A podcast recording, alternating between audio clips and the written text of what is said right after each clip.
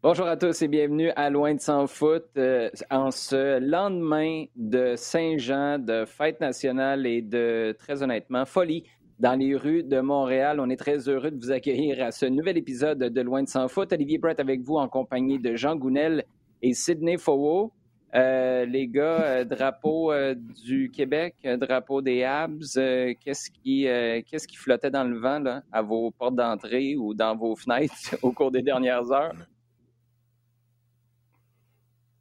Un peu tout ça, hein, Oli, un peu tout ça, beaucoup de bruit. Je suis pas trop loin du centre-ville, donc euh, surtout beaucoup de bruit, beaucoup d'excitation. Euh, mais c'est bien, c'est ça qu'on aime dans le sport. Bon, c'est correct. Je comprends que c'est pas les Champs-Élysées encore, là, mais attends, attends, elle s'en vient la finale. Bon, euh, on va, j'allais dire, on va pas jaser de Canadien de Montréal aujourd'hui. C'est vrai, puis c'est pas vrai. On a une petite question en fin d'émission là-dessus, mais on va se concentrer sur la tonne de sujets qu'on a à couvrir à commencer par le retour du CF Montréal en action en MLS. Il y a également l'équipe nationale du Canada qui a dévoilé son effectif. Ça, c'est chez les dames en vue des Jeux de Tokyo de 2020 qui auront lieu dans quelques semaines. On va parler de ce qui se passe à l'Euro, de Copa América et on répondra à vos questions lors de notre segment Sujet chaud en fin d'émission. Mais d'abord, les gars, commençons avec le CF Montréal qui est allé faire match nul, en fait, qui a fait match nul au Drive Pink Stadium, qui est toujours son domicile temporaire. Match nul de 0-0 face au DC United. Juste avant de te demander ton avis sur euh, la performance de manière générale, Sid, et le coaching aussi, parce que je pense qu'on ne peut pas dissocier les deux. Coaching de Wilfred Nancy.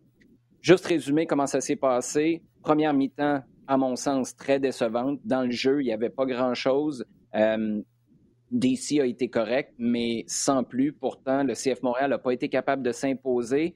Un milieu de terrain un peu désarticulé, principalement en raison de l'absence d'un deuxième attaquant parce que Kyoto Hurtado était blessé, Lapalainen toujours en Europe, Mason Toy, lui, avait pas 90 minutes dans, dans les jambes. Donc, c'est Bjorn Janssen qui a commencé seul en pointe avec un électron libre qui tournait autour de lui, en l'occurrence Georgi Mihailovic. Mais Bjorn Janssen, ça a été compliqué. Il n'a pas été capable de jouer le rôle, en bon français, de target man, de cible qui est capable de, un, se faire voir, ça c'était réussi, mais deux, contrôler le ballon lorsqu'on lui envoie. Expulsion de Zoran Basson avant la mi-temps. Le deuxième 45 minutes au complet, c'est joué avec un homme en moins. Et au final, on va chercher un 0-0 dans les arrêts de jeu. C'est un Clément Diop sur une jambe qui a réussi à compléter le match, mais tout juste. C'est Mason Toy qui a quasiment failli a failli se ramasser comme gardien au final, Diop a été capable d'aller jusqu'au bout. Maintenant que j'ai résumé la chose, Sid, t'en penses quoi? Ça, c'était juste un match en passant. Mm. Euh, j'en pense que dans les circonstances, c'est un bon point du match nul, mais tu, tu, mm-hmm. il y a beaucoup d'éléments qui sont à prendre en considération. Tout d'abord, cette première mi-temps à 11 contre 11 qui été euh, extrêmement euh, décevante.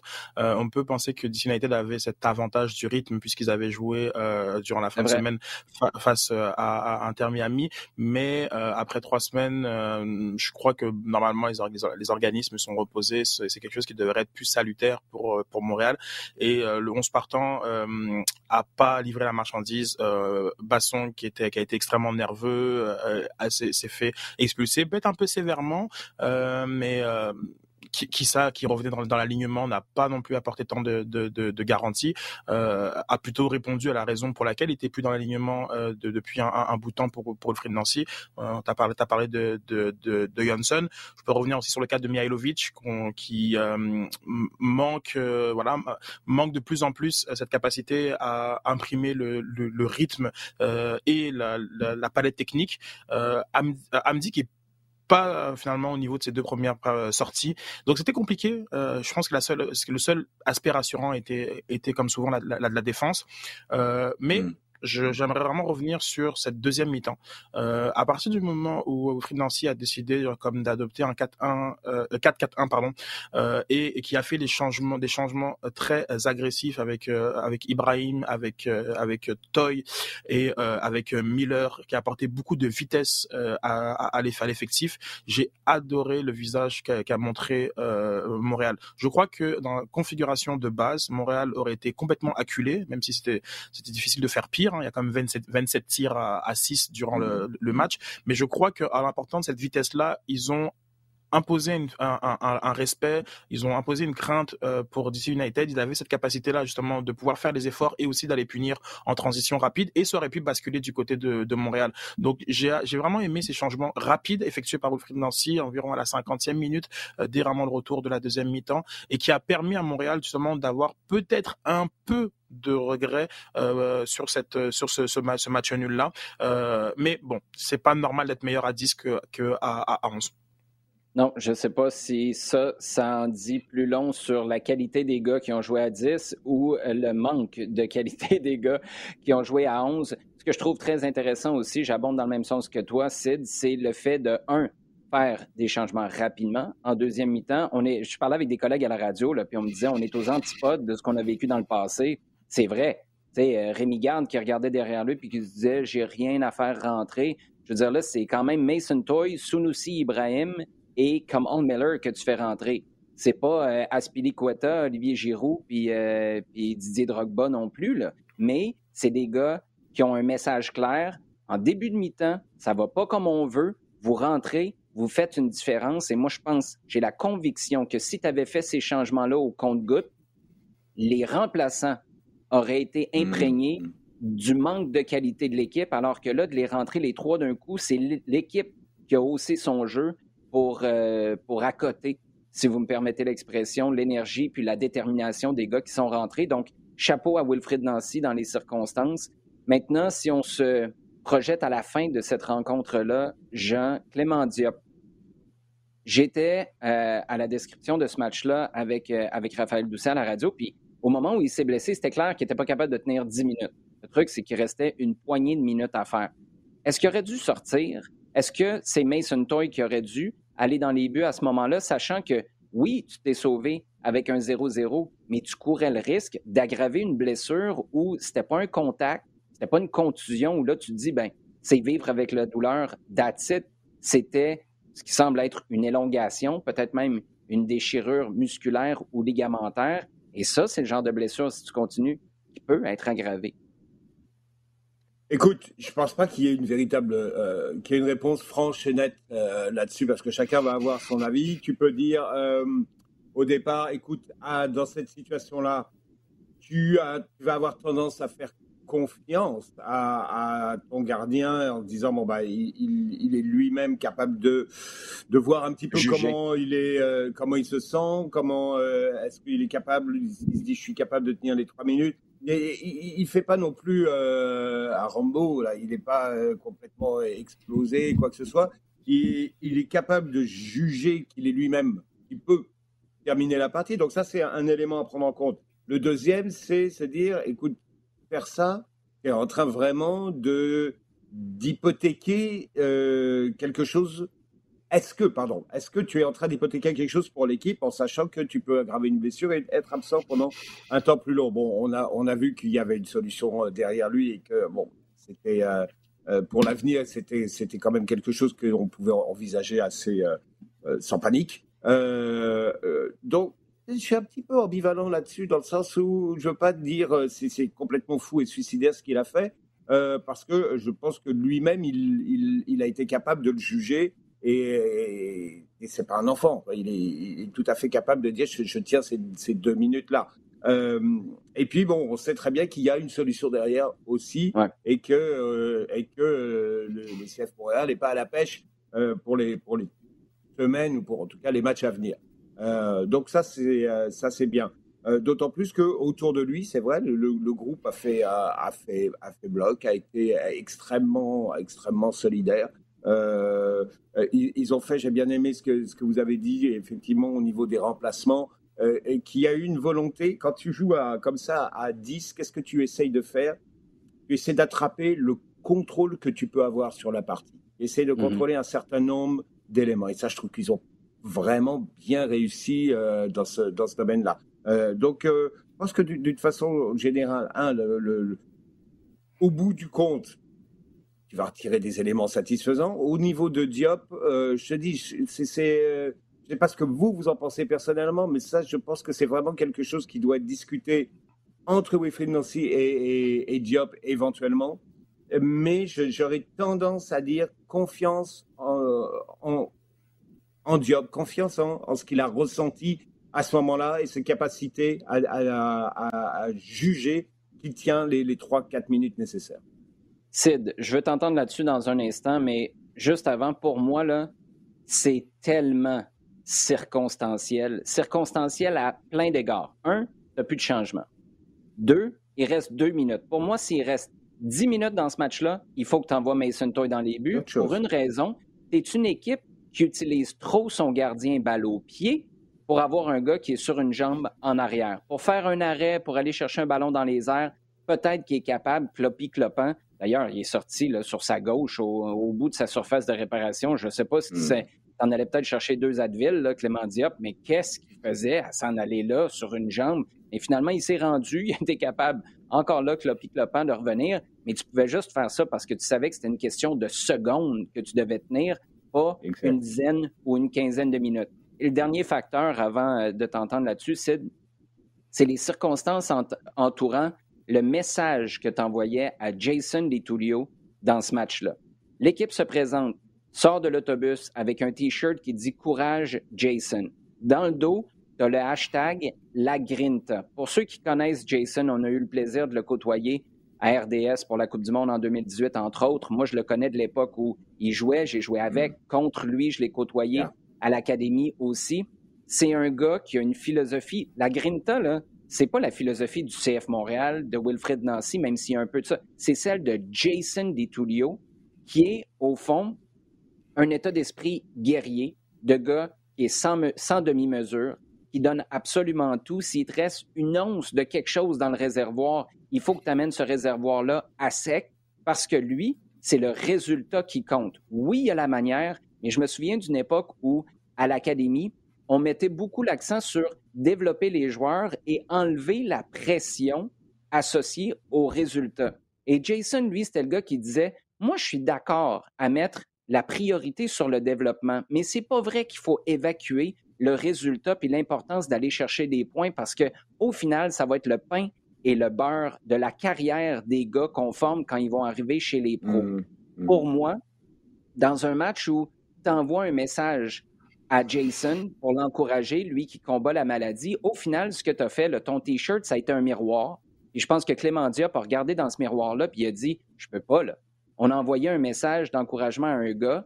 On s'est quasiment tatoué la grinta dans le dos. Puis là, je finirai pas un match quand il reste quelques minutes. Je pense vraiment que pour toutes ces circonstances-là, on a vu Diop aller jusqu'au bout. Dans d'autres circonstances, je ne sais pas ce que tu en penses, Sid, mais je pense qu'il aurait cédé sa place. Puis tout le monde aurait été correct avec le fait que un blessé, et c'était clair qu'il était blessé, remplacé par un gardien qui est au final un attaquant, Mason Toy, on aurait trouvé ça un peu particulier, mais on aurait tout à fait compris.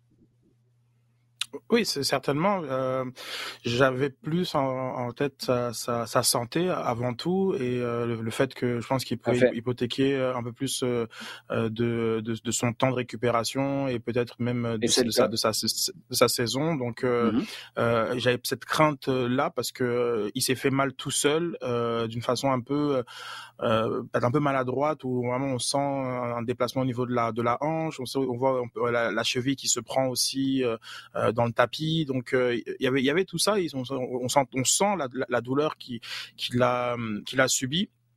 Et euh, voilà, donc dans les dans, les discussions qu'on a souvent sur la santé des joueurs, euh, je trouvais ça un peu délicat de, de, de continuer. Et puis je comprends que c'est c'est c'est cette circonstance particulière, euh, euh notamment euh, via Jason, mais aussi la culture générale dans laquelle on est, une culture un peu ok où on, on va on va valoriser la capacité de jouer de jouer blessé. je pense que ça, ça peut conduire à parfois des situations plus graves euh, pour le pour le joueur et, euh, et ça ça ça, ça m'inquiète un, un, petit peu. Euh, dans la victoire à trois points, c'est 0 ou 1, c'est pas, il n'y a pas vraiment grande, grande différence, mais euh, il est possible que l'IRM. Attends, attends, attends. Avant ce match-là, là, il y avait un point qui séparait la cinquième de la dixième place dans l'Est. 0 ou 1, là-dessus, je peux pas partager ton opinion. Il y a une grosse différence. Moi, c'est mon opinion sur la victoire à trois points. C'est justement, il y a une vraie, une vraie prime à la victoire. Et on préfère des équipes qui sont capables d'aller chercher des victoires plutôt qu'en enchaîner des matchs nuls. Mais c'est autre chose, c'est plus mathématique. Oui, mais à, l'inverse, tu peux avoir mhm. une défaite. Si Mason Toy entre, puis il y a des. Parce que moi, ma réflexion là-dessus, là, c'est plus sportif parce que l'aspect blessure puis aggravé, tu as, tout à fait raison. Je, je veux dire, on ne peut pas euh, être contre la vertu. Si tu veux préserver la santé d'un gars, c'est sûr que le premier réflexe, c'est de sortir Clément Diop. Moi, ma réflexion, ça a été le DC United avait passé les 15-20 dernières minutes entières offensifs. Les centres rentraient sans arrêt. Mon inquiétude, c'était les mains de Mason Toy. Si tu l'envoies, parce que si tu veux parler de, de résultats, mais tu peux le perdre, ce match-là. Et là, tu es dans le trouble.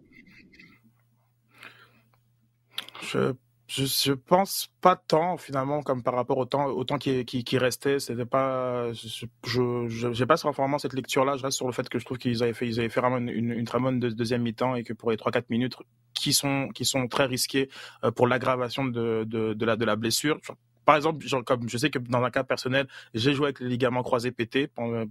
puis et puis on a étiré, étiré, étiré la sauce parce que c'était euh, une demi-finale du RSEQ et qu'il fallait gagner à Laval.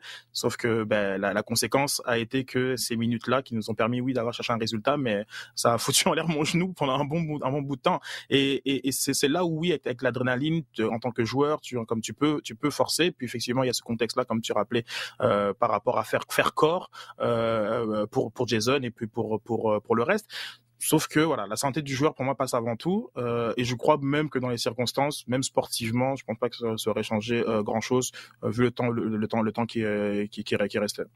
Tiens, j'ai prévu de parler à Mason Toy en fin de semaine à la radio. Je vais lui demander, je vais lui demander, il se sentait comment à l'approche de cette situation-là. Bon, on va changer de vitesse un peu, les gars, du soccer de club. On va passer au soccer de sélection, non pas pour parler de l'Euro ou de la Copa. Mais d'abord, Jean, pour parler des Jeux olympiques, Bev Priestman a divulgué son, j'ai envie de dire, son premier effectif. Je comprends qu'elle a dévoilé des groupes pour des camps d'entraînement, pour des matchs amicaux, des matchs préparatoires, mm. en fait, en vue des Jeux olympiques. Mais là, l'effectif est dévoilé. Pas de surprise de savoir que Kristen Sinclair est là, à moins que tu me sortes une autre affaire avec Brantford ou que tu décides d'être un peu hipster encore, mon Jean Gounel. Mais là, je vais te laisser me, donner ta réponse là-dessus dans un instant.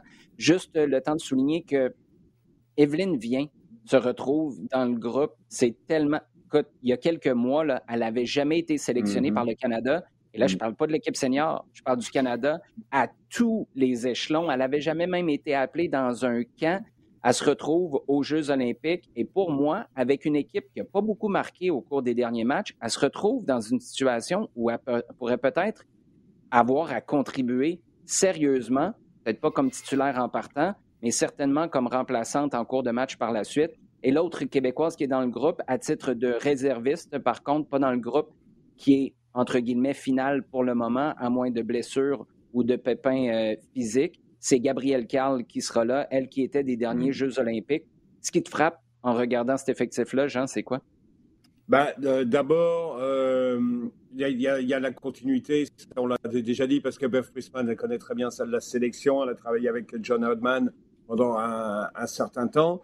Euh, donc elle a fait un aller-retour avec, euh, avec l'Angleterre et elle est revenue parce qu'il y avait une, ouverture. Et d'ailleurs une ouverture intéressante parce qu'elle avait la plusieurs possibilités euh, et c'est un choix direct qu'elle a fait elle. Donc qui correspond à une opportunité de venir travailler dans ce programme qu'elle connaissait bien et où elle pense qu'elle peut apporter quelque chose. Donc, j'ai tendance à dire, j'ai pas mal confiance euh, en, sa connaissance du groupe et ce qu'elle peut apporter et ce qu'elle peut aller en chercher. Maintenant, sur la, sur la liste, ben, un peu surpris de ne pas voir euh, directement euh, Jordan Heitma. Heitma, ben oui. Hein, elle est réserviste. elle n'est pas titulaire au PSG, d'accord? Euh, mais tu prends, euh, tu prends d'autres joueuses comme euh, Becky, Fleming, qui ont gagné énormément d'expérience en, en WSL, en, Ligue, en Super League anglaise. elles ne sont pas titulaires non plus à Manchester City ou Chelsea. Donc, par contre, tu peux dire qu'au niveau de, de l'acquis, et ça, maintenant, je pense que ça va être quelque chose qui va être vraiment, vraiment essentiel parce que ça va super vite au, niveau, au niveau féminin. L'acquis, l'expérience sont des choses qui qu'il faut être capable d'insuffler dans un groupe et je pense qu'elle aurait apporté, elle aurait apporté quelque chose. il y a d'autres peut-être d'autres raisons, mais il est certain, par exemple, que bon, tu sais très bien que Christine Sinclair, elle, va est-ce qu'elle va jouer ses 90 minutes à chaque fois? Je suis pas persuadé. Est-ce qu'elle va jouer la totalité des matchs? On va voir. Mais il y a clairement quelque chose à, envisager derrière. Donc ça a été une petite surprise parce que honnêtement, tout le monde dit depuis depuis quatre ans maintenant que c'est la joueuse qui va la prochaine. qu'on va retrouver en, à la pointe de l'attaque canadienne et pas la, voir là alors qu'on est en train d'essayer de pousser un petit peu une sorte de relève là derrière. Ça me ça me surprend. Sophie Schmitt n'est pas là non plus. En tout cas, elle est réserviste aussi, alors qu'elle est, euh, elle, est, elle, est vraiment de ce noyau là qu'on a vu euh, depuis dix ans euh, d'un mhm. bout à l'autre. mais sinon, c'est extrêmement, extrêmement consistant, au sens que ça, correspond vraiment à la démarche qui existe depuis quelques années. Ce que j'attends de voir, c'est de voir des nouvelles émerger de, de, ce tournoi-là. Ce que j'attends vraiment, c'est de voir des leaders de génération pense à, Buchanan, je pense à Ashley Lawrence, je pense à ces joueuses-là qui doivent prendre le, relais de ce que, euh, de ce que était euh, Sinclair, Desiree Scott. Bon, elles sont encore là, hein, mais euh, je pense que là, maintenant, il faut passer à, au niveau supérieur et avoir ces joueuses-là qui, elles aussi, ont gagné une énorme expérience ces deux dernières années, aller voir être les leaders de la sélection. Ouais, et les Diane Matheson, par exemple, tombent dans cette catégorie-là, des filles qui ont été cadres au fil des mm-hmm. ans et qui ont mm-hmm. cédé leur place ou qui sont peut-être, pour celles que tu viens de mentionner, sur le point de céder leur place. Avant qu'on passe au prochain segment, c'est as-tu euh, quelque chose à ajouter là-dessus, peut-être sur euh, la présence de une Québécoise et demie. On espère que ce soit deux. Là, on ne souhaite, on souhaite pas de malheur à personne, mais ce serait bien que, un peu comme c'est arrivé à Marie-Ève euh, dans les jeux précédents, ben, elle soit capable, Gabrielle Carl, de passer de réserviste au groupe à proprement dit, ou sinon d'autres impressions sur euh, la divulgation de cet effectif-là? Non, c'est sûr que euh, pour avoir euh, suivi un petit peu justement les, les différentes entrevues euh, qu'a fait Evelyne, justement avec toi notamment, et, et, il y a six mois, lorsqu'on se projetait justement sur, ce, sur cette mmh. équipe canadienne, je trouve que ça, ça valide sa saison extraordinaire avec le Bleu Paris FC, ça valide aussi ses choix, ses choix de carrière. donc c'est aussi la preuve qu'il y, a une, y a une ouverture d'esprit du côté du, du, du staff, alors que parfois, voilà, on, je pense qu'on on, les accuse peut-être parfois à tort ou à raison d'être un petit peu fermés. Je suis très surpris quand même de, de pour euh, pour Utema. Euh, c'est vrai que c'est compliqué. Il y a, il y, a, il y a Katoto, il y a Diani, il y a Baltimore, il y a Nadim. Il y a, il y a beaucoup de monde en attaque du, du Paris Saint-Germain, mais à chaque fois qu'elle rentre sur le terrain, je trouve qu'elle qu'elle qu'elle apporte beaucoup et euh, je crois qu'elle a sa place dans cet effectif. Je suis un peu surpris que voilà qu'on n'a pas fait un petit un, coup double avec Ashley Laurence et on, prend les, les championnes parisiennes. Donc à voir. Après le, groupe reste intéressant, mais en, termes de renouvellement, j'avais fait j'avais regardé un peu ce qui se passait du côté des Américaines, il y avait quand même 11 joueuses américaines qui étaient présentes au dernier euh, Jeux olympiques.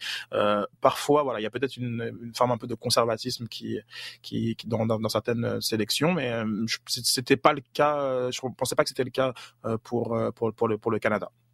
Ouais, le conservatisme américain, par contre, il ramasse une coupe de trophées de plus. Jean, qu'est-ce que tu voulais ajouter? Jouer, excuse-moi. Euh, il y a aussi, là aussi, on parle de quelque chose d'assez circonstanciel et peut-être qu'il faut aussi le remettre dans ce contexte-là avec un, un, tournoi olympique qui est décalé, un tournoi olympique qui a lieu une année mmh. plus tard. D'habitude, le, tournoi olympique a lieu tout de suite après la Coupe du Monde, année après année, et après, on est dans deux années ou quasiment trois années de, de vide. Là, on est à un tournoi olympique exactement à mi-chemin entre, les, entre deux Coupes du Monde, hein, entre la Coupe du Monde 2019 et, euh, et la Coupe du Monde 2023 qui aura lieu en Australie. Donc c'est une façon déjà de se projeter très rapidement vers, euh, vers cette prochaine échéance qui va, être, euh, qui va arriver rapidement parce qu'on va parler de qualification. On voit que au niveau qualification, même si les Canadiennes sont encore assises solidement dans les, dans les deux premières en, en CONCACAF, ça arrive, ça, ça, arrive quand même euh, rapidement. Tu vois les progrès que font le Mexique, le Costa Rica, mm-hmm. et tu te dis, OK, il va falloir. Euh, euh, on n'a pas une place assurée à chaque fois. Et, et, donc, il faut, il faut aussi intégrer cet élément-là. Peut-être que on... il y a peut-être pas eu le renouvellement qu'on attendait. Et encore, il y, a, déjà une, y a une, y a une certaine volonté. Je pense qu'on euh, n'est pas aussi conservateur que, que, les Américaines, certainement, mais euh, qu'il y a déjà cette, euh, cette façon de se projeter sur l'avenir qui existe dans la, dans la sélection. Oui, c'est pour ça, je disais à la blague tout à l'heure que le conservatisme des Américaines ramasse des trophées, mais en même temps, je dis ça pour illustrer le fait qu'on ne peut pas opérer comme elles. Elles ont des moyens, elles ont un bassin qui dépasse complètement les ressources canadiennes. Dans le passé, peut-être qu'on avait une longueur d'avance parce qu'au volume, on avait plus de joueurs ici au Canada qu'ailleurs dans le monde. Tu parles du Mexique, mais la, France en est un exemple parfait, les Pays-Bas aussi qui offrent mm-hmm. un, très bon ballon. Et quand ces pays-là se sont réveillés, là, tout d'un coup, non seulement le volume est arrivé, mais on avait aussi les infrastructures pour former des joueurs parce qu'on le faisait chez les gars, en train de comparer les ressources qu'on met chez les hommes et chez les dames, mais tu as quand même des réflexes qu'on n'a pas au Canada et c'est là où on doit réfléchir à faire les choses peut-être un peu différemment. Euh, en temps additionnel, maintenant, les gars, on va jaser d'euros, si vous le permettez. Euh, Sid, je te fais euh, la liste des huitièmes de finale de l'Euro qui vont commencer en fin de semaine. Tu me dis ceux qui retiennent ton attention. Si j'avais envoyé un petit pari de mise au jeu, j'ai l'impression que je serais quand même assez safe, mais tiens, je te, je te, je te, permets d'y aller d'un choix champ gauche aussi, si tu le veux.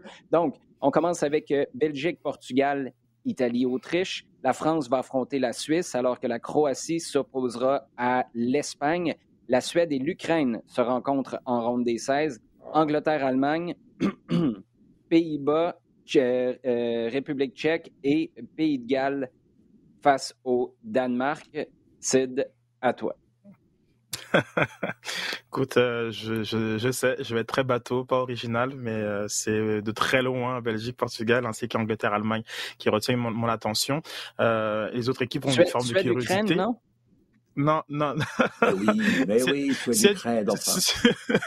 T'aimes pas le bleu, t'aimes pas le euh, jaune, c'est quoi, c'est quoi le problème? Non, ce sera drôle de voir les, les, maillots, je sais pas si on faire une Brésil-Colombie, où on avait euh, les, du bleu en haut, du jaune en bas, du jaune en haut, du bleu en bas. Mais euh, effectivement, je, non, c'est sûr que c'est la, la plus belle des conclusions du, du, du groupe F qui, qui nous a offert, mm-hmm. qui a été à la hauteur du, du talent, parce que je suis le type de personne qui pensait qu'on en faisait un peu trop sur le groupe de la mort bon, je me suis trompé. Euh, c'est un groupe qui nous a offert quand même euh, beaucoup d'émotions. Oui, merci la Hongrie, la Hongrie qui n'a pas du tout servi de, de punching ball, qui euh, qui est passé très proche de d'un exploit. Euh, donc euh, et bah, la conclusion de ce groupe F, c'est cette affiche à Wembley, notamment entre l'Angleterre et l'Allemagne. Et de l'autre côté, entre la Belgique et le, le Portugal, c'est c'est voilà, c'est c'est pour moi deux, euh, enfin des, des, potentielles catastrophes parce que on a quatre pays qui qui sont vus comme des équipes qui doivent remporter l'Euro et il y en a deux qui vont sortir en huitième de finale. Donc quelle que soit la façon dont on, prendra euh, le, le, débat, euh, ce sera très compliqué pour les sélectionneurs, ce sera très compliqué aussi pour euh, pour les, les joueurs, en tout cas pour leur héritage. Donc euh, j'ai hâte de voir toutes les émotions parce qu'assurément il y aura des il y aura beaucoup beaucoup d'émotions sur ces matchs-là. Bon, là, si tu as compris, Jean Sid vient d'aller chercher les bouées de sauvetage. Il vient de te sortir le maillot de bain du garde-robe. Là, c'est à toi de l'enfiler puis de te garocher dans la piscine, te mouiller. De ces deux duels-là, tu vois qui passer au prochain tour? Euh, écoute. Euh... Ça me fait plaisir. Euh... euh... En fait, si, tu veux, si tu veux y aller autrement, ça peut être ces matchs-là vont se jouer sur quoi? Parce que l'Angleterre à Wembley contre l'Allemagne, pour remettre les gens en contexte, c'est pas juste de gros pays.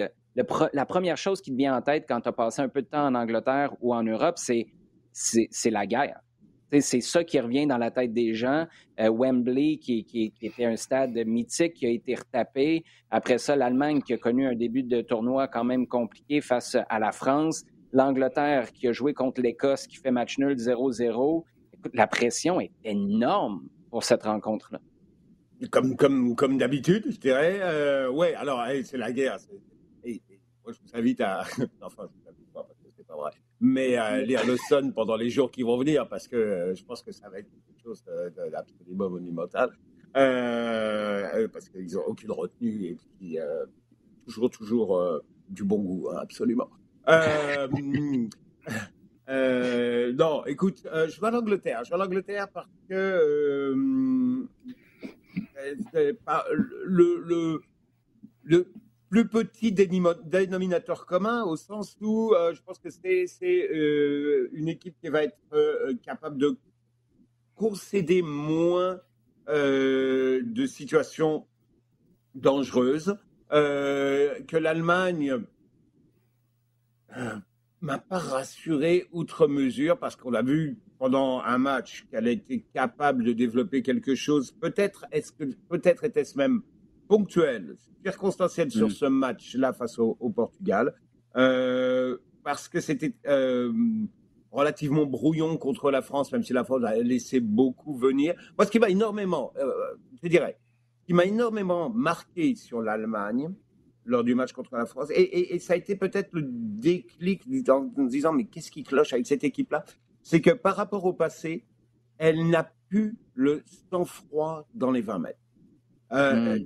Avant, tu avais une, avais une action qui se développait et tu savais que ça allait aboutir sur quelque chose, allait aboutir sur un tir, sur une, sur une occasion. Parce que, parce que euh, jusqu'en peut-être même 2014, parce que tu avais un closer ou un Mario Gomez. Tiens, on va en reparler.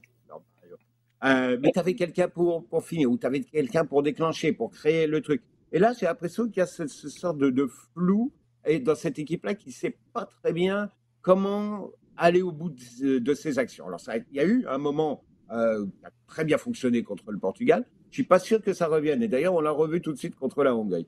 L'Angleterre me semble avoir, oh, je n'irai certainement pas dire des certitudes, mais cet allant et cette capacité d'aller bousculer un petit peu même si eux-mêmes, tu sens que là, c'est en train de jouer et puis que hey, jouer à mhm. domicile quasiment tout un euro, c'est très compliqué. Euh, mais j'aurais tendance à dire Angleterre. Bon, Angleterre, Portugal, euh, donc vous l'avez entendu, allez mettre euh, tout votre argent, canceller l'hypothèque, allez mettre ça sur ces deux équipes-là, puis après ça, appelez Jean Gounel ou tweetez-moi, tweetez-nous, Sid et moi, puis on va, on va relayer les messages à Jean. Euh, bon, là, Sid, je veux t'entendre sur cette décision-là de l'UEFA. L'UEFA qui a fait du grand UEFA cette semaine. D'abord, on empêche euh, Munich de mettre le drapeau, mettre l'arc-en-ciel sur le stade à l'extérieur. C'est en guise de protestation euh, aux, lois qui ont été passées en Hongrie où tu ne peux pas avoir de gens de la communauté LGBTQ dans le matériel scolaire ou dans des émissions de télé destiné aux moins de 18 ans. L'UEFA hmm. demande, puis là, là c'est l'hypocrisie crasse de haut niveau. C'est la, tiens, j'allais dire c'est la Champions League. Non, juste pour envoyer une pointe, c'est la Super League de l'hypocrisie crasse de la part de l'UEFA qui, après avoir refusé qu'on mette ça à l'extérieur du stade à Munich, fait un beau visuel sur les médias sociaux avec le drapeau en arrière. 24 heures plus tôt, on disait on ne veut pas prendre de position politique ou religieuse sur nos stades. Donc, mais sur une belle publication Twitter, Instagram, là, tout d'un coup, hein, il n'y a vraiment pas de problème. On met le drapeau. Ça, c'est la parenthèse, c'est même pas la chose dont je veux te parler, Sid. Je veux te parler des buts à l'étranger qui seront plus un facteur comme tiebreaker en bon français. Euh, j'ai hâte de t'entendre là-dessus. on ne s'est pas parlé de ce dossier-là, nous trois. Je ne sais pas ce que vous en pensez personnellement, je, vis un deuil. Je suis triste de voir ça. Est-ce que je suis dans le champ? Est-ce qu'on était rendu à enrayer cette règle-là, Sid? Non, non, je, bah, je vis aussi un deuil. Moi, je trouve que c'est euh, c'est quelque chose qui met tellement de, de, de, de piment à, à, la, à la Ligue des Champions, à la façon de la consommer, à, à, au tirage au sort, parce que selon de, ça commence dès le tirage au sort. Qu'est-ce que ton, ton équipe, elle, elle, elle est euh, receveuse à l'aller ou au retour euh, Comment tu perçois un, un match? Parfois, tu peux être mené 3-0, mais il y a ce but, ce fameux but à l'extérieur. L'équipe va continuer à jouer pour aller chercher ce but à l'extérieur et qui qui, euh, voilà, donc moi je pense que ça faisait partie du charme de la compétition. C'est une règle qui est là, qui est en place depuis 1965. Il veut dire qu'il faut quand même qu'on replace un peu le, le, le, comme le, débat dans son, dans son volet historique. Euh, c'est certain que l'UFA est venue avec toutes sortes de chiffres pour montrer que l'avantage à domicile a diminué au cours des, des, des années. Et puis bon, je pense qu'il y, y, y, a une forme d'aseptisation euh, du football et une standardisation aussi des, des, des, euh, des lieux euh, et, qui font en sorte que voilà, on a moins peut-être cet avantage à domicile, mais en même temps, on, on a des souvenirs très récents, le, le, corner rapide, but d'Origi. Il y a des choses qui font, qui, qui restent dans notre mémoire collective. On a Iniesta contre Chelsea, je pense, quand il prend son maillot, il tourne entre Il y a, y a tellement de souvenirs qui sont liés à ce fameux but à l'extérieur et, et, et, à, la joie que ça que, ça procure et qui fait qui fait pour moi la Ligue des Champions. Euh, contrairement à ce qu'on va ce qu'on va le corollaire qui va être les tirs au but les, les, séances de tir au but qui vont qui vont qui vont exploser genre, comme avec avec cette situation qui ne font pas vraiment partie de de de notre rapport à la Ligue des Champions seulement en finale oui mais il y a pas tant de séances de tir au but parce que mmh. euh, mmh. généralement c'est avec la règle du but à, à l'extérieur c'est réglé euh, c'est réglé euh, ah, voilà c'est ça ça donc là voilà on va on va trouver on va arriver dans un autre football qui qui est qui est un autre football qui est celui des, des de, de, de, bon c'est pas la Super League, c'est le, truc qu'ils vont faire l'UFA, mais ça y ressemble euh, grandement. Euh, et voilà une forme de mutation. Et en plus, je pense qu'on peut on peut aller encore plus loin. Je sais que je, je vais un peu champ gauche là cette fois-ci, mais avec le, il est possible qu'on aille en terrain neutre. À partir du moment où on enlève ça, cette idée du, du but à l'extérieur et etc. Qu'est-ce qui empêche de pousser le, le, le, le, concept pour les choses comme le, le final head, comme on a vu, de, je sais que c'est un peu même dans les, dans les petits papiers de, de l'UFA, de faire une, une espèce de grosse semaine euh, de, de, de finale des Champions avec les demi-finales et la finale qui se joue dans un lieu, euh, comme donc enfin, c'est toujours, c'est fascinant parce que c'est un sport qui est très très conservateur et finalement pour son bien-être parce que je pense que c'est c'est ça qui fait que le, le, on, on, on, tape beaucoup sur le sur euh, sur le board, euh, sur beaucoup de choses dans le foot, mais je pense que justement son conservatisme fait en sorte que euh, il est il est tant tant accessible parce que c'est toujours le même produit. Le rapport le rapport qu'on a, c'est toujours avec le même produit. Mais là, on est dans, un, dans une accélération de changement euh, qui fait que ben, je sais pas quand est-ce qu'on va tracer la limite, mais à un moment, on va se, dire, mais c'est plus le même sport, en fait. Je, sais que c'est pas le sport de, de, de, de, mon père, très bien, mais quand même, ça y ressemble pas mal. Et je crois que là, on est dans une accélération d'un changement, euh, d'un changement qui, qui, sont, qui sont, qui vont très radicaux et on se rend pas compte encore. Et, et ça fait partie de ces, de, de, ces, de ces modifications euh, que, ben, que je déplore. Mais moi, ce que je comprends pas, Jean, ça nuisait à qui, cette règle-là? À part là, de confondre, puis en Amérique du Nord, là, on est les rois là-dedans. C'est donc bien compliqué, on comprend. C'est pas compliqué, c'est un tiebreaker. À partir du moment où c'est tied, c'est ça qui break. Je veux dire, on n'a pas besoin, euh, c'est pas de la science nucléaire. Ça nuisait à qui? Je pense qu'il y avait au départ une, euh, euh, un, déséquilibre et un avantage qui était donné d'une certaine façon à à l'équipe qui, euh, je dirais, qui se déplace lors du deuxième match, euh, dans la mesure où euh, ton, ton, bon, on a vu des cas où tu te retrouves en prolongation, l'équipe qui déplace marque, et là tu forces son adversaire à marquer deux fois, qui au bout du compte était tenait, tenait plus vraiment debout. Euh, la nature, le rôle du, but à l'extérieur qui était au départ d'empêcher d'avoir un, troisième match, un match d'appui. Hein, c'est pour ça que c'est rentré euh, dans, les, règles.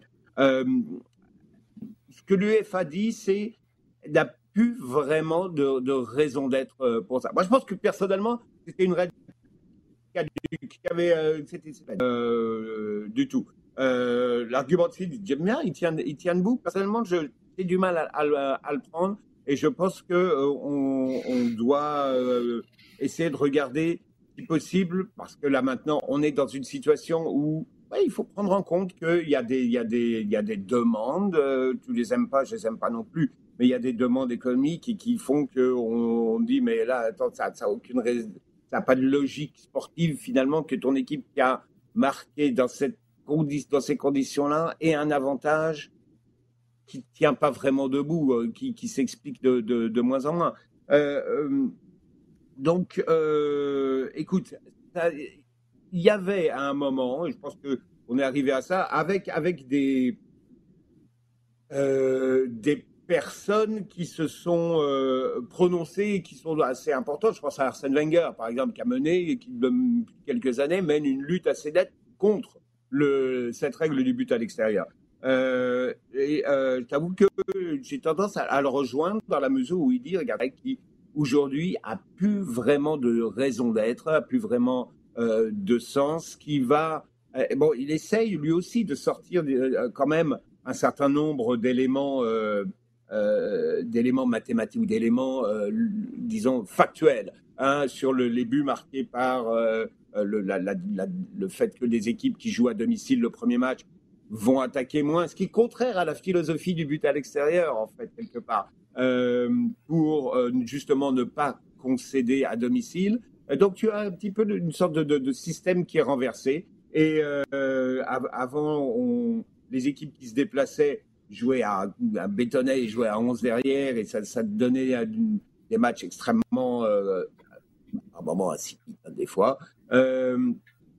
Et là, on a un petit peu l'inverse avec des équipes qui reçoivent lors des premiers matchs, mais qui vont pas non plus prendre trop de risques. Donc, il, faut essayer de, voir si l'air du temps veut un petit peu euh, qu'on avance là-dedans.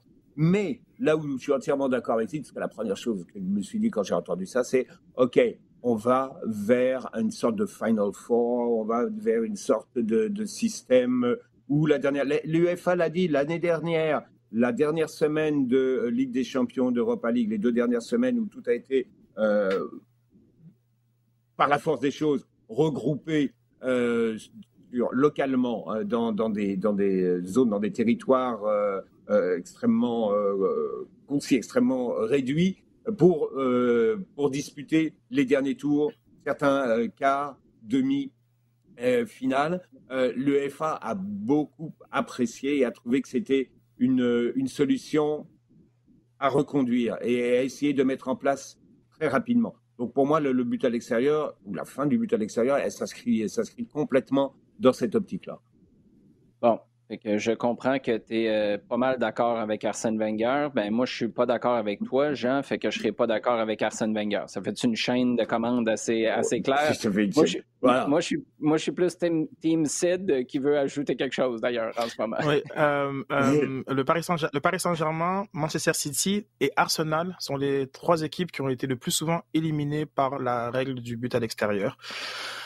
C'est de euh, dire ça, c'est de dire rien, dans le fond. C'est pas mal ce que je comprends. Non, non, mais je, je, suis entièrement d'accord avec Sid. Et c'est vrai que j'ai tout à fait souvenir, quand j'ai entendu Wenger en parler, tout à fait souvenir d'une situation très exactement où Arsenal s'est fait sortir à cause de ça. Oui, absolument. Oui, puis c'était pas mal la seule chose qu'Arsenal pouvait pourchasser dans ces années-là, la Ligue des Champions, parce que faire le top 4, c'était pas mal le seul objectif. Je dis ça, je dis rien. Les gars, très rapidement, top et flop de la dernière semaine à l'Euro, Sid, on commence avec ton top. Euh, mon top, c'est la Suède. Écoute, j'étais très critique de la Suède parce que pour moi, ils avaient pratiqué, pratiqué un anti-football contre l'Italie, mais euh, au final, ils ont euh, réussi à finir premier, euh, pardon, contre l'Espagne. Mais au final, ils ont fini premier du groupe devant cette Espagne. donc, mhm. top pour, pour la Suède, dont j'aime beaucoup d'ailleurs le petit Isaac. Jean? Mhm. Top, Raheem Sterling. Raheem Sterling parce que ce gars-là, respect, parce qu'il s'accroche. Il s'accroche. Il n'y a pas, honnêtement, il n'y a pas un joueur qui en, ait pris autant dans les dents depuis des années, euh, que ce soit pour son jeu, ou que ce soit pour des choses qui n'ont absolument rien à voir. Les attaques continuent sur sa face, ah, sur des décisions qu'il a prises, euh, les débordements racistes qui, euh, qui, ont eu lieu plus, plus, récemment, mais régulièrement. Mhm. Et lui, honnêtement, il a encaissé. Il a encaissé et tu vois que, que là, il ne sort pas particulièrement, euh, on l'entend pas crier, on l'entend pas réagir, mais il répond. Euh, et tu vois que dans, les matchs d'Angleterre, pour l'instant, c'est un de ceux, et c'est peut-être lui qui essaye le plus, sans en faire un drame, sans en faire euh, dans tous les sens, mais il fait, et actuellement pour l'Angleterre, c'est lui qui fait le boulot. Mais total respect parce qu'il y, y a, une très, très large majorité de joueurs, et des joueurs de très haut niveau, aurait la tête complètement dans tous les sens euh, avec ce qui lui arrive. Et lui, il est capable, avec tout ce qu'il a vécu, de rester dans son, dans son truc. Et ça doit être tellement dur par moment. Bravo, franchement. Jean, ton flop ah, euh, euh, J'allais dire l'Écosse, parce que ça m'énerve l'Écosse. Ça m'énerve de dire on va à un tournoi parce qu'il y a, y a ce match-là en Angleterre, on fait match 0-0 contre l'Angleterre, youpi et tout. Bravo, tout ça pour ça écoutez les gars, il y a des équipes qui sont qualifiées, qui ne sont pas qualifiées, qui auraient vraiment aimé être à votre place.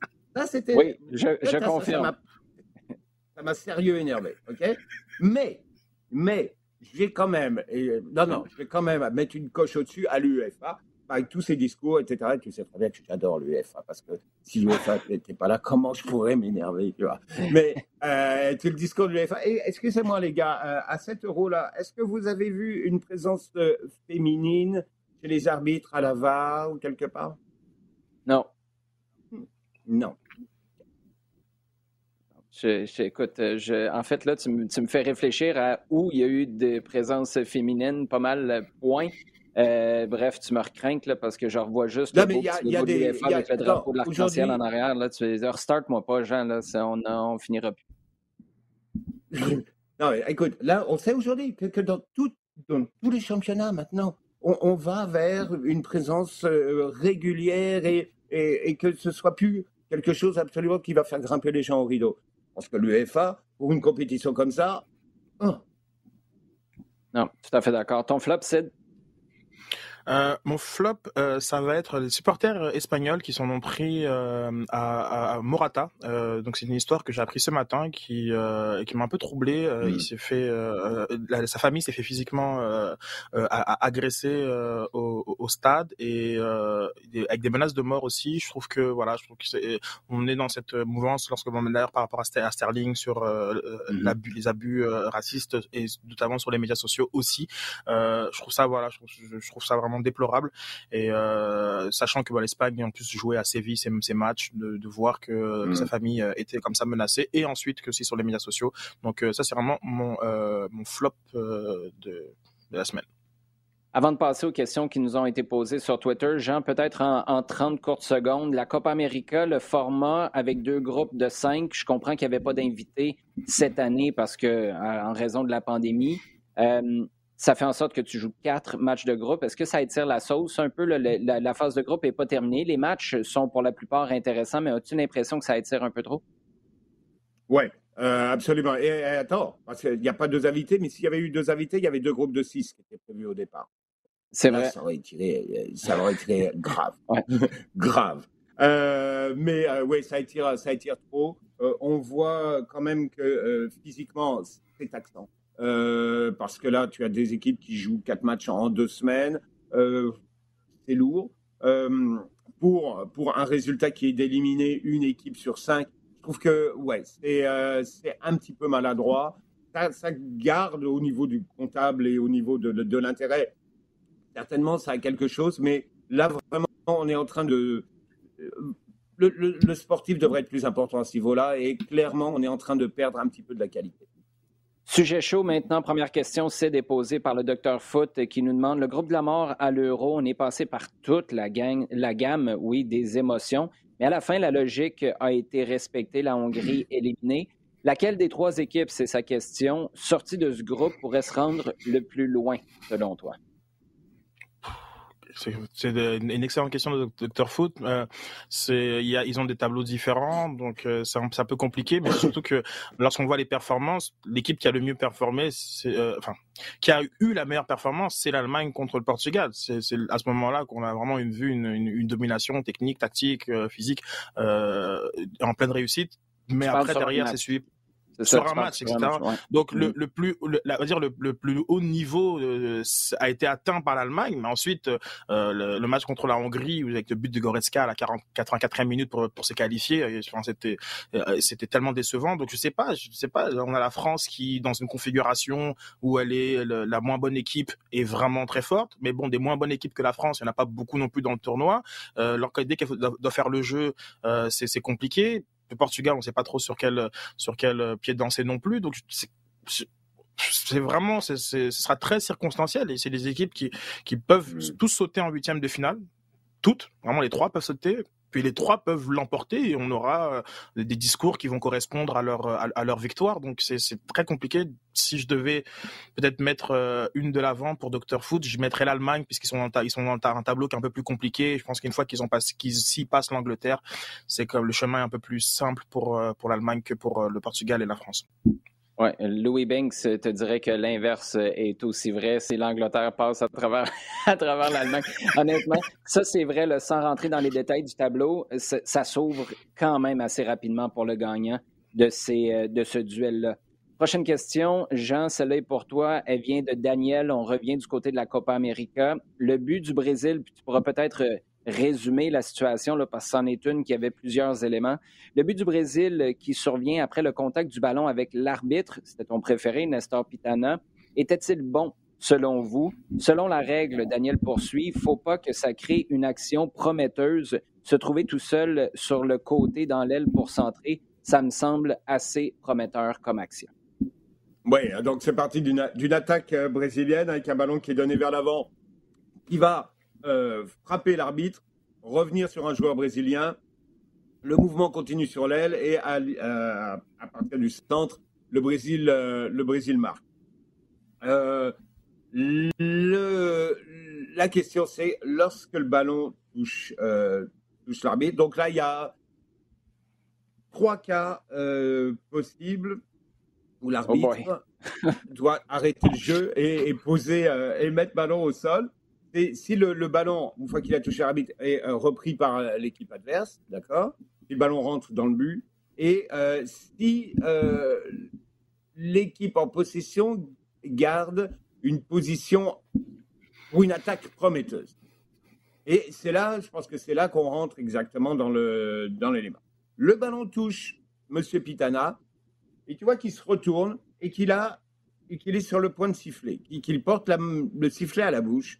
Il voit que le ballon va sur un joueur brésilien et là il continue et il fait signe de continuer à jouer. Donc pour lui, à ce moment-là, ça ne rentre pas encore dans une situation d'action euh, prometteuse. Euh, ensuite, bah, je te dirais qu'il n'y a pas eu, il y a, eu donc une très très longue discussion. Et à mon avis, c'est c'est pas une discussion de VAR, c'est une discussion entre arbitres dire Sur euh, les règles. Ils sont, ils sont dans un flou monumental de la règle. Qu'est-ce qui occasion prometteuse, situation prometteuse Qu'est-ce qui, qu'est-ce que tu peux vraiment englober par ça? Donc il y, a un énorme flou euh, que, euh, que sur lequel ils ont tranché en disant on en est, on était peut-être un ballon avant d'être euh, dans, dans, la définition exacte de, situation prometteuse. Euh, parce qu'en ce sens-là. Il faut être pas mal plus clair, là. Oui, parce qu'en ce sens-là, Jean, tu sais, l'arbitre, là, mettons qu'on est à l'autre bout du terrain. L'arbitre touche le ballon, finalement, ça revient au gardien, puis le gardien est capable de dégager, prend, mettons, à, Cavani, si c'est l'Uruguay, qui est complètement seul au milieu du terrain ben, à quelque part, ça mène à une action prometteuse, mais tu es à 100 mètres du but. C'est là où tu as raison, ça devient, euh, ça devient un flou vraiment important. Et quand tu nous as dit qu'il y avait trois cas de figure, j'ai regardé les yeux de Sid qui regardait son plafond et qui essayait de te suivre. Je te confirme, qu'il y a un flou, pas juste, pas juste dans les règlements ou dans cette situation-là. Il y en avait un léger dans le cerveau acide qui essayait de te suivre, mais tu nous l'as très bien expliqué. Félicitations. Euh, Jean, on poursuit avec toi. Question de Daniel Nguyen qui dit Qu'est-ce que vous pensez des commentaires de Thomas Munier qui juge que l'euro est plus relevé que la Coupe du Monde? Dans la catégorie, là, on va te donner un peu de gaz puis un briquet. Vas-y, mon Thomas. Euh, difficile de faire mieux que ça. Qu'est-ce que tu en penses? Bah, je pense que c'est ça, c'est un discours qui, qui, a, qui, a, toujours existé, et, euh, en tout cas qui, qui, existe depuis que l'euro était à, à 16 équipes, euh, c'est de dire, euh, effectivement, tu prends l'équipe la moins euh, cotée, la moins relevée que tu vas devoir affronter en phase de groupe, elle sera toujours supérieure, enfin très souvent supérieure à l'équipe la moins relevée que tu vas pouvoir, devoir affronter en Coupe du Monde. Donc tu as théoriquement sept énormes matchs à, à jouer, alors qu'en Coupe du Monde, généralement, ton premier tour a un match un petit peu plus facile. Je, je, vraiment euh, dégrossis un petit peu, le, généralise, si tu veux, une façon de penser qui existe depuis donc euh, depuis euh, depuis l'euro. Euh, ouais, je pense que 96, le passage à 16 équipes mm-hmm. a été à ce niveau-là a été a été marquant. il est certain qu'on a vu des euros où le groupe de premier tour était avec quasiment quatre anciens vainqueurs donc, euh, il est certain que, le, niveau est assez euh, forcément plus relevé. Que là, ton groupe le plus dur prend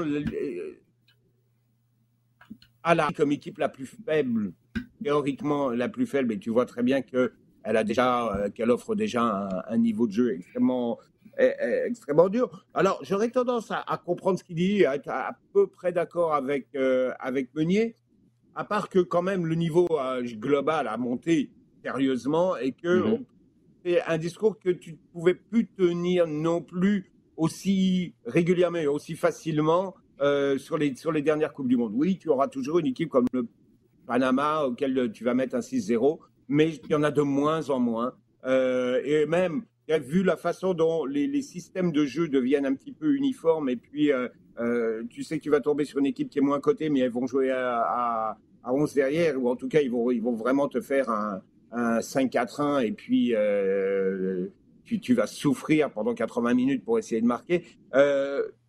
J'atténuerai un petit peu la remarque, mais, je, mais je vois le contexte dans lequel il le dit. Et oui, c'est vrai que pour passer déjà un premier tour d'un euro, il faut s'accrocher. Euh, et, il est certain que sur sept matchs, tu n'en as, pas un que tu vas prendre facilement. Message en petit caractère au bas de la page pour nos auditeurs panaméens. Les commentaires de Jean Gounel n'engagent que lui. Euh, Sid et moi, on n'a rien à voir. On ne vous souhaite pas des défaites de 6-0 à, chaque, coupe du, à chaque Coupe du Monde. Sid, tu as toujours des euh, perspectives intéressantes sur des questions comme celle-là. On termine avec la question du staff. Est-ce que la présence du CH en finale de la Coupe Stanley, ça a été confirmé évidemment hier soir, est quelque chose de nuisible ou potentiellement bénéfique pour le CF Montréal? Non, c'est très, c'est très bénéfique pour le CF Montréal. Euh, je le vois dans une perspective qui est que la place du sport va être est grandissante euh, dans, dans, mm-hmm. dans, les médias, dans l'intérêt des, des, entreprises, des sponsors, et que euh, et que par la par la bande et par effet de, de ruissellement, ça sert aussi le, la croissance du foot et donc du, du CF Montréal. D'autant plus que cette, on, arrive à prouver quand même avec tout, tout ce que nos collègues font et, et nous-mêmes qu'on est capable de pouvoir suivre une, une, accession à la, à, la, Coupe Stanley et un, euro et une Copa. Et euh, je crois que ça, c'est vraiment, ça tord le coup à beaucoup d'idées reçues euh, des, des, euh, des, dernières, des dix dernières années, je pense. Donc, non, je vois ça comme, comme, comme très bénéfique. je pense qu'il y a beaucoup de dire à titre personnel, je, pense que du, côté de la station 99, ça nous permet aussi, genre, comme de garder des grilles, euh, des grilles qui sont actuelles et peuvent mettre de la place pour euh, pour le pour le soccer, alors que sûrement que ça aurait pas été le cas euh, dans s'il n'y avait pas ce parcours du Canadien. Donc c'est c'est peut-être pas intuitif euh, pour euh, pour pour beaucoup, mais ce sport-là est une locomotive euh, dans notre contexte de, québécois et euh, je vois pas ça comme quelque chose de, de négatif ou simplement ben, aller euh, suivre, surfer sur, sur, sur, sur la vague et surtout pas, surtout pas euh, essayer d'aller à contre-courant parce que c'est là alors que euh, on va frapper, frapper un mur. Ben, c'est là où je veux pousser la réflexion un peu parce que je suis curieux, je, partage ton opinion. Après, il y a ce qui arrive par procuration, par défaut, et il y a ce que tu peux faire pour en profiter encore plus. Tu parles de surfer la vague, ben il faut que tu ailles te chercher une planche puis que tu embarques dessus.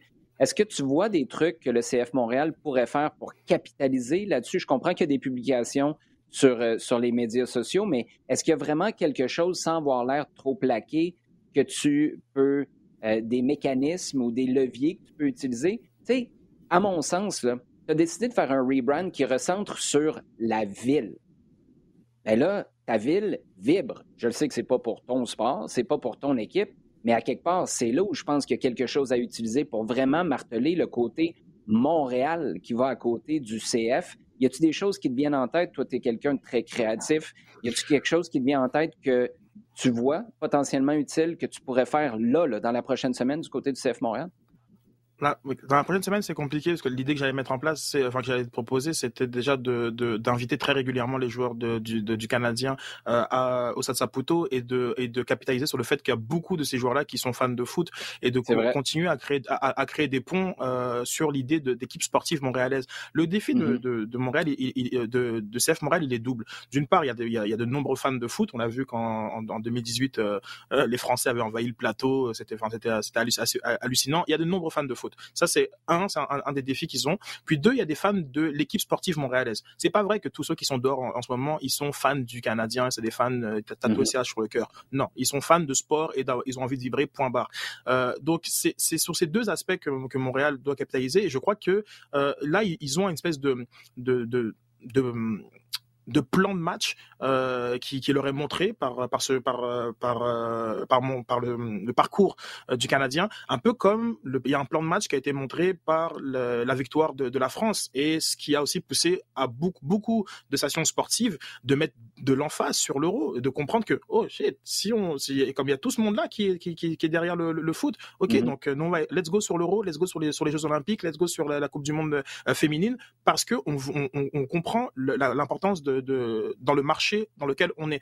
Donc, du côté de, de Montréal, quand je dis de, de surfer, c'est de continuer. Moi, j'ai bien aimé les messages de Mihalovic, j'ai bien aimé les messages de, de, de Piet, j'aime les messages du club euh, officiel continuez, mettez, les, mettez de l'avant que le club est en train de regarder, euh, de regarder le, la finale, mettez de l'avant euh, mm-hmm. tout ce que vous pouvez faire avec des commanditaires pour faire des, des, des publicités ou des communications croisées euh, pour tous ceux qui sont mm-hmm. entre les deux mm-hmm. organisations. Il y a, il faut il faut, on peut pas euh, être en silo.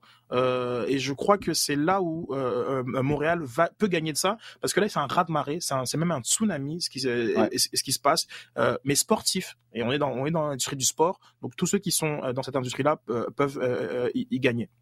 Et ouais, et il faut pas faire l'erreur de penser que si la lumière de l'autre brille plus fort, ça veut dire que la tienne est plus basse, ou d'essayer de baisser cette lumière-là ou d'en faire, d'y faire écran, euh, ça va être bénéfique pour toi. Je pense que ce serait une très, très grave erreur.